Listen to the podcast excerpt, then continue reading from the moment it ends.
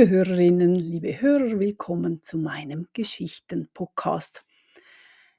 Ich heiße Nicole Billeter und bin freischaffende Historikerin. Und heute sehen, uns, sehen wir uns weiter in den Leben von Emily und Hermann Schmid um. Wie sah nun die Lebenswelt von Emily Schmid aus, wie wir sie aus den paar Briefen herauslesen können? Sie zeigt sich uns als Frau des zürcherischen Mittelstandes mit den bürgerlichen Werten, die dazu gehören. Sie erzieht ihre Kinder in christlichen und zwinglianischen Werten. Wichtig sind ihr, wenn man nach ihren Aussagen an Hermann geht, die Werte wie Fleiß, Geduld, Arbeitsamkeit und Achtung vor den Älteren. Dazu kommt offenbar eine tiefe Religiosität. Sie schreibt Gutes in der Regel Gott zu. Sie versucht immer wieder mit wenigen Worten Hermann von ferne zu erziehen und ihn zu lenken. Offenbar hatte er etwas angestellt. Was genau, wissen wir nicht. Oder noch nicht. Jedenfalls schreibt Emily im Brief vom 3.6.78 Zitat Deine letzten Zeilen haben mich sehr traurig gestimmt, da ich daraus sehe, dass du wieder in dein früheres Wesen zurückgefallen bist, was mir stets so namenlosen Schmerzen verursachte. Ich habe dir mit aller Freundlichkeit geschrieben und nur beiläufig gefragt, wie es komme, dass du schon mit dem Papier fertig seist. Du hättest mir ganz ruhig und mit Anstand sagen können, dass du etwa den anderen Zöglingen mit Papier ausgeholfen habest. Du hättest ja, wie du siehst, länger davon gehabt. Ich schicke dir nun wieder und behalte es jetzt für dich, denn mein Papier geht dem Ende zu und dann muss ich wieder kaufen. Zitat Ende. Offenbar hatte Hermann etwas schroff oder gar sehr schroff geschrieben, nachdem Emily ihn milde getadelt hatte, dass das Briefpapier zu Ende gegangen sei. Sie hatte damals geschrieben, Zitat, Wie kommt es, dass du schon wieder Papier brauchst? Ich habe dir doch so viel mitgegeben. Ich will dir einiges schicken, sobald ich Antwort von dir habe. Zitat Ende. Emily mahnt ihren Sohn immer wieder auch an, doch recht zu tun, nicht zu widersprechen und tüchtig zu sein und damit ein anständiger Mensch zu werden. Es sind meist nur kurze Sätze, aber offenbar treffen sie manchmal auf eine empfindliche Stelle. Ein Beispiel vom 22. August. Zitat. Du könntest einmal, wenn du recht fleißig bist, deinen Weg gut machen Du könntest nach und nach zu einem rechten Mann werden, wenn du es gut verstehst. Also, mein lieber Hermann, tue dein Mögliches, damit du es so weit bringst. Zitat Ende. Es ging immer darum, dass der Sohn sich bemühen müsse. Und ich glaube übrigens nicht, dass sie mit rechter Mann einen Macho meinte. Emily meinte viel eher einen anständigen, gottesfürchtigen, tüchtigen Menschen, ein wertvolles Mitglied der Gesellschaft. Und schließlich trugen die Hinweise Emilys und, wie sie denkt, die Hilfe Gottes Früchte.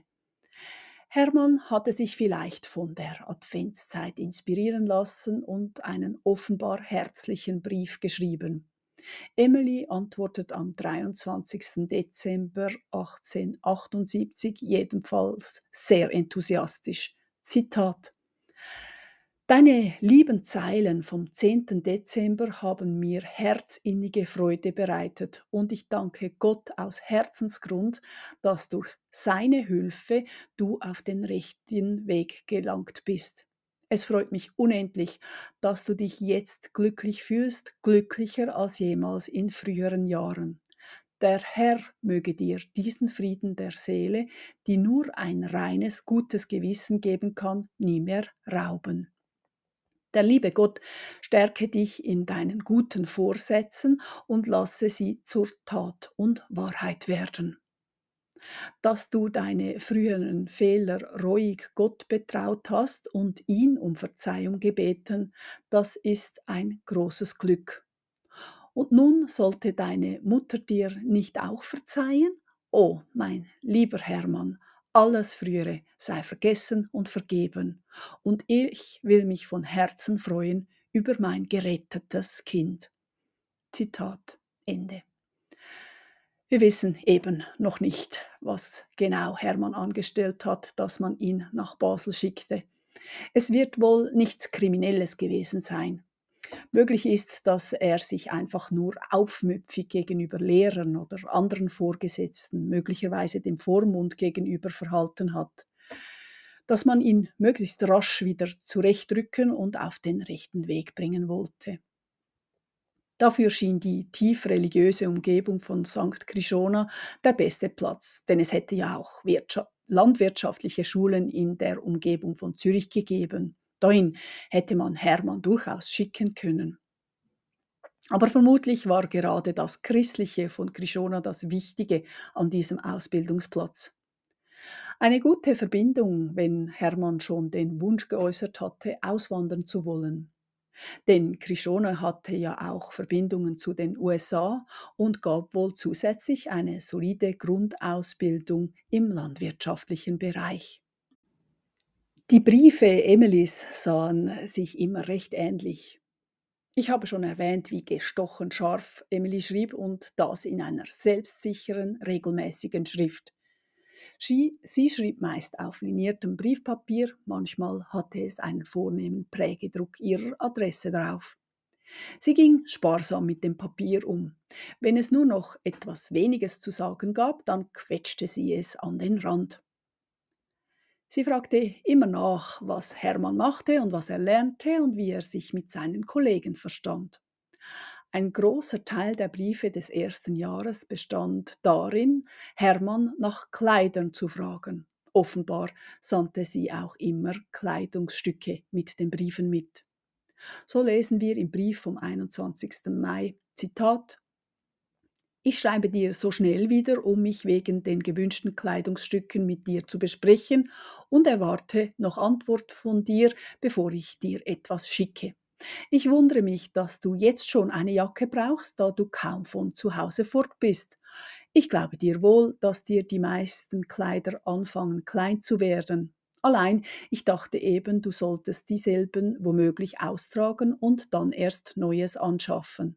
Oder bist du wirklich schon so stark gewachsen? Ich habe dir eine gelbliche wollene Sennerjacke mitgegeben. Trägst du sie an den Werktagen oder am Sonntag? Ich habe eben gedacht, es genüge an dieser, diesen Sommer.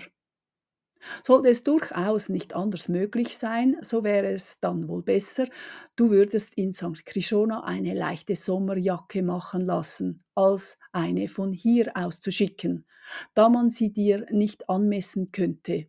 Nur müsste man sie dir groß und weit machen, dass sie nicht so bald verwachsen wäre.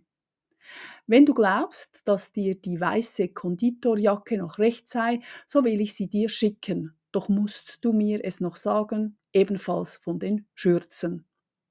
Was nun den Hut anbetrifft, so bin ich geneigt, dir einen wohlweiten großen Schottenhut zu schicken. Ich müsste freilich eine Schachtel dazu haben. Am besten wäre es, wenn du in Basel selbst einen kaufen könntest. Du müsstest es nur Herrn Dähler sagen. Also schreibe mir noch, was du tun willst. Zitat Ende. Emily wusste genau Bescheid, was Hermann an Kleidern hatte und fragte genau nach. Es wurde gespart. Emily verwaltete das vorhandene Geld gut. Sie war offenbar nicht auf Rosen gebettet und hielt das Geld zusammen, ohne aber geizig zu sein. Wenn ich davor gesprochen habe, dass Emily zum Mittelstand gehörte, dann ist das sicherlich von Herkunft und Heirat her wichtig und richtig. Es hieß aber eben nicht, dass sie Geld in Massen zur Verfügung hatte. Auch wenn ihr Mann Jurist gewesen sein sollte, so hatte er wohl kein unendliches Vermögen hinterlassen. Und Emily schränkte sich ein und wies ihren Kindern ebenfalls diesen Weg. Verschwendung gab es nicht. Wir sehen das eben vor allem in den Berichten über die Kleidungsstücke, welche natürlich wurden die Kleidungsstücke ausgetragen und die an die jüngeren Geschwister weitergereicht. Kleider wurden ebenfalls ausgebessert und geflickt. Emily gab auch gute Hinweise, wie man bei den Kleidern sparen konnte. So ließ sie Hermann wissen, dass man ausgetragene Arbeitshemden mit einem weißen Kragen versehen konnte, und dann konnte man diese auch sonntags noch tragen. Denn natürlich trug man damals noch Sonntagskleidung, die beste Kleidung, die man besaß. Ein weißer Kragen über einem anständigen Jackett musste genügen. Auch riet sie Hermann zum Beispiel ein paar neue Hosen nicht zu oft zu waschen, sondern einfach auszubürsten. Dann hielten sie länger. Ein Beispiel, Zitat.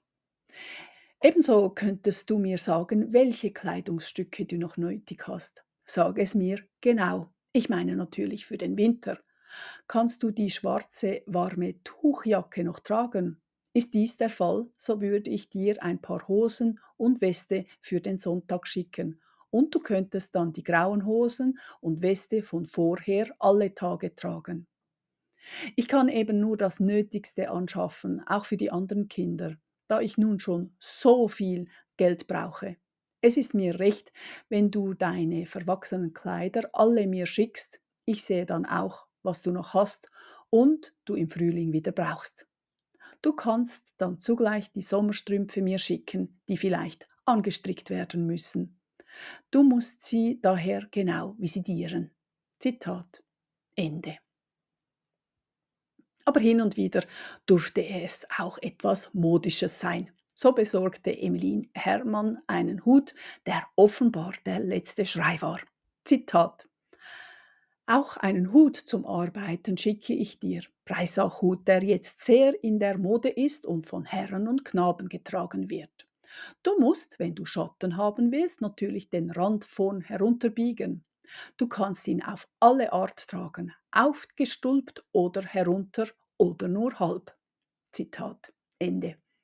Leider konnte ich bis jetzt noch nicht ausfindig machen, wie dieser Hut genau ausgesehen hat. Aber offenbar war Emily auch nicht abgeneigt, ihren Kindern einmal eine solche Neuheit zu kaufen.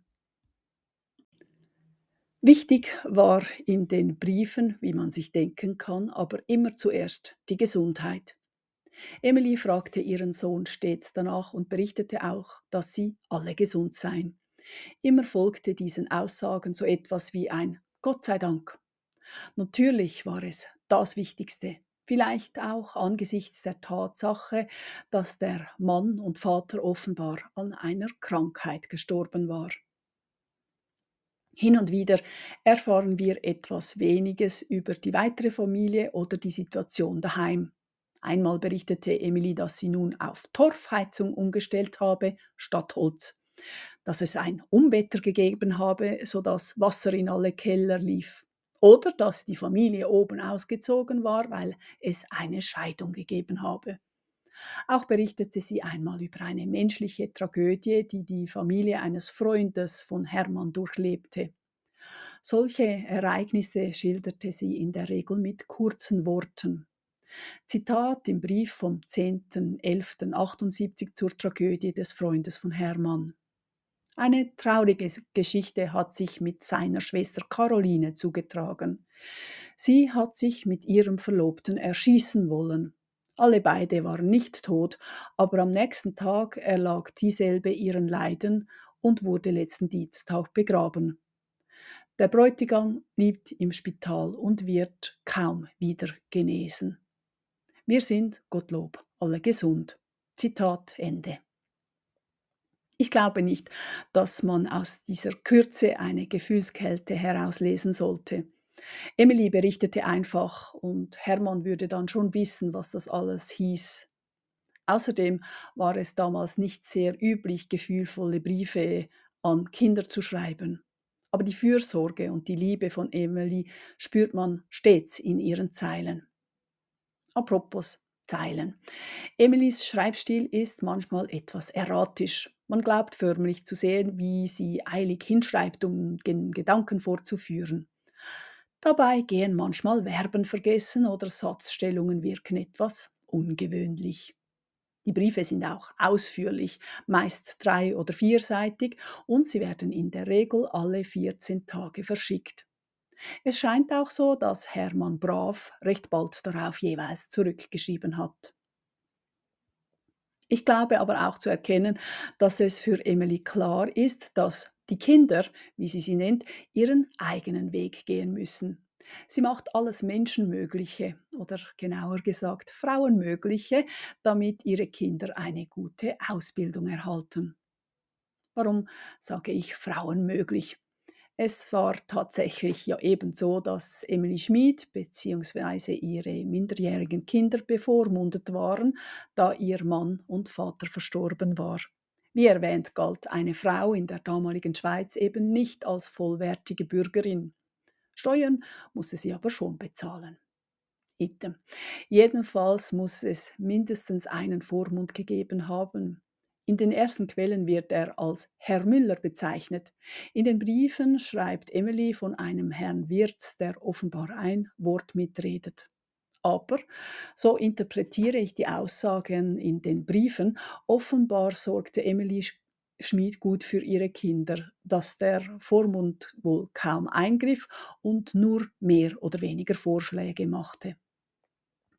Das Organisatorische erledigte Emily alles selber.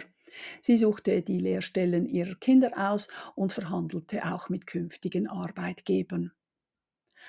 Auch war sie unsentimental, wenn es um eine mögliche Auswanderung ging. Ein weiteres Zeichen, dass sie die bestmögliche Grundlage schaffen wollte, aber den Weg mussten die Nachkommen dann selber beschreiten. Das ließ Emily ihnen sie wissen und sie ließ ihnen auch ihren Willen.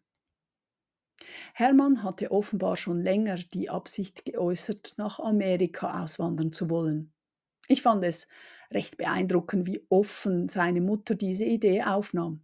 Sicherlich machte sie sich Sorgen. Amerika lag damals nicht gerade um die Ecke.